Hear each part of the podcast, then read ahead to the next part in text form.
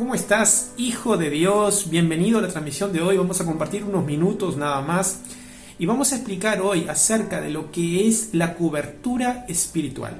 ¿Sí? O sea, lo que es la cobertura espiritual y lo que no es la cobertura espiritual. Existe una, mm, un error en cuanto a lo, a lo, que se interpreta por cobertura espiritual. ¿sí? La cobertura espiritual no es tu iglesia, no es tu pastor, no es el apóstol, que se dice que, que da la cobertura espiritual, tampoco es el apóstol. No, la cobertura espiritual tuya y mía es Jesús.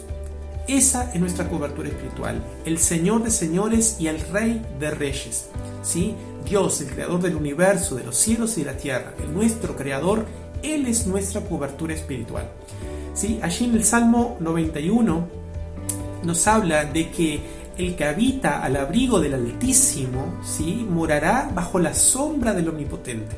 Si nosotros vamos a, morar bajo el abrigo de Dios, ¿sí? si confiamos en Dios, si eh, habitamos en Él. Más adelante dice, eh, diré yo a Jehová, esperanza mía y castillo mío, mi Dios en quien confiaré.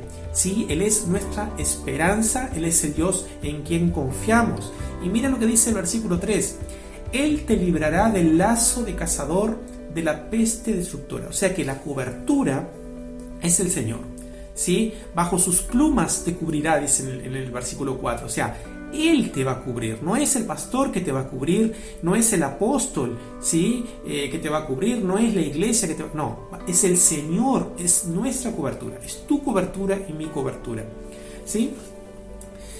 Eh, más adelante dice, porque has puesto a Jehová, que es mi esperanza, al Altísimo por tu habitación. No te sobrevendrá mal, ni plaga tocará tu morada. ¿Sí? O sea, acá no dice que, que, pondrás al pastor, al apóstol, la iglesia por cobertura, no.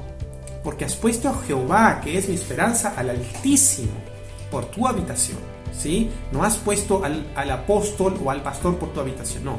Eh, nuestra, nuestra cobertura, nuestra reverencia es hacia Dios. ¿sí? Nosotros no podemos idolatrar personas. ¿sí? La Biblia lo prohíbe. Nosotros tenemos que eh, honrar, sí, pero toda nuestra fe debe estar puesta en nuestro Creador, en el Señor de señores, en el que es fiel y verdadero, en el que dio la vida por ti y por mí. Muchas veces eh, los pastores, por miedo de perder miembros, ellos infunden miedo en, lo que son las ovejas, las personas que, acuden a la iglesia, diciendo, si tú te vas de la iglesia, entonces perdés la cobertura, te va a ir mal.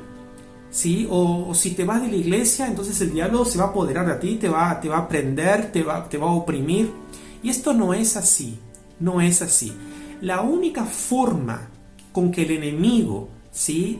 Tome posesión de tu vida, con que el enemigo te moleste, con que el enemigo pueda hacer algún tipo de daño en tu vida, es a través del pecado. ¿Sí? El pecado es la puerta abierta que nosotros le damos al enemigo. Pero ¿por qué a través del pecado? Porque justamente es donde Dios se aleja. Entonces tu cobertura, que era Dios, como leímos en el Salmo, ¿sí? que, la peste de estructura no te, tocaría, bueno, esa cobertura se aleja. ¿Por qué? Porque tú preferiste seguir los designios de, eh, como habla la Biblia, vuestro padre el diablo, ¿no? Entonces, cuando nosotros pecamos, nosotros nos alejamos de esa cobertura que es Dios. Entonces, por eso es que Dios se aleja y si Dios se aleja, nosotros quedamos a merced del enemigo. Pero no dice que si te alejas de la iglesia o si, si, si te cambias de iglesia o si no, no vas a la iglesia. No, no, no, no.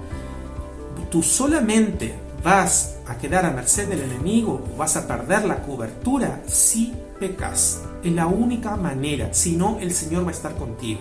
¿sí?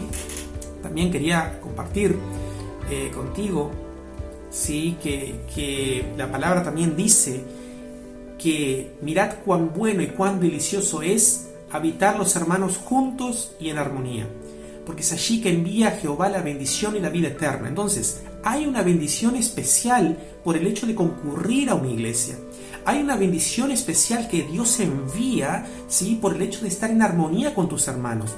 Y también es bueno pasar en la casa de Dios, porque es allí donde tu fe se va a incrementar, donde tú, donde tú vas a estar en contacto con otros hermanos, ¿sí? Con otras brasas ardiendo, y las brasas ardiendo cuando están juntas, ellas se eh, potencian. Entonces, También dice la palabra que cuando hay dos o más reunidos en el nombre de Jesús, Él iba a estar presente.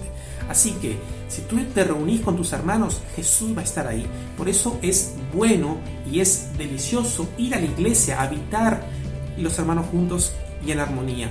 También en Salmos dice que eh, yo prefiero estar un solo día en tus atrios, ¿sí? De que vivir mil fuera de ellos.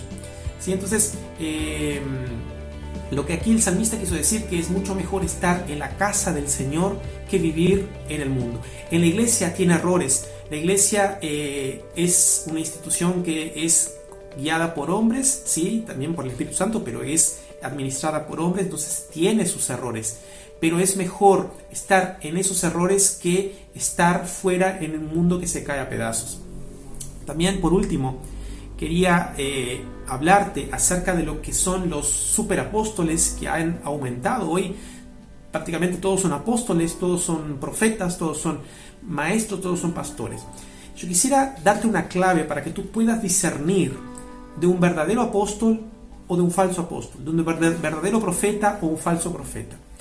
Los profetas verdaderos de Dios siempre predican la salvación, siempre predican santidad, siempre te van a confrontar para que tú te arrepientas. Porque el interés principal de cualquier hombre y mujer de Dios es que tú entres al reino de los cielos. Es el que tú alcances la salvación, es que tú seas salvo. Y para que tú seas salvo, tú tienes que vivir en santidad. ¿Sí? Tú tienes que arrepentirte de, tus pecados y vivir en esa santidad. ¿Para qué? Para que el Espíritu Santo pueda estar en ti, llenarte del Espíritu Santo, ¿sí? Eh, y, la, salvación es algo que nosotros la conquistamos día a día.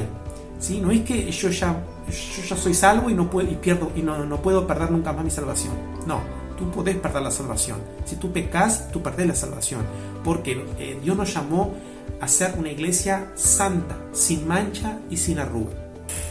Sí que nos vamos a equivocar, sí que vamos a tener caídas, sí que nos vamos a arrepentir, pero tenemos que tratar de vivir una vida santa, ¿sí? Porque la sangre de Cristo que nos perdona, que nos limpia, que nos restaura, que nos hace nuevas criaturas, esa sangre no la podemos pisotear.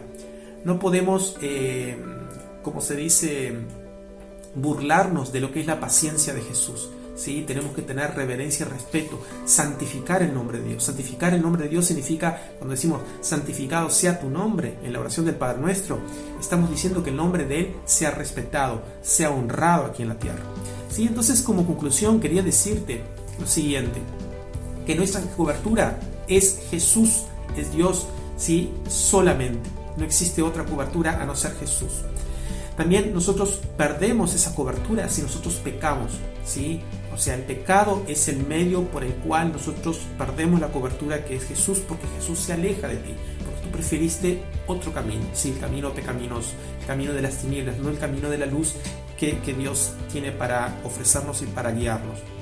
Y también tenemos que cuidarnos, sí, de lo que son los falsos apóstoles, los falsos profetas, esos profetas que están haciendo continuamente revelaciones, sí, continuamente revelaciones tras revelaciones, profetas que, que son los que hablan, aquellos que, aquellos que hablan lo que la gente quiere oír, ¿sí? profetas que, que tienen miedo a hablar de santidad porque temen a perder eh, ovejas. Entonces tenemos que aprender a andar en, en santidad, porque sin santidad dice la palabra que nadie, nadie verá a Dios.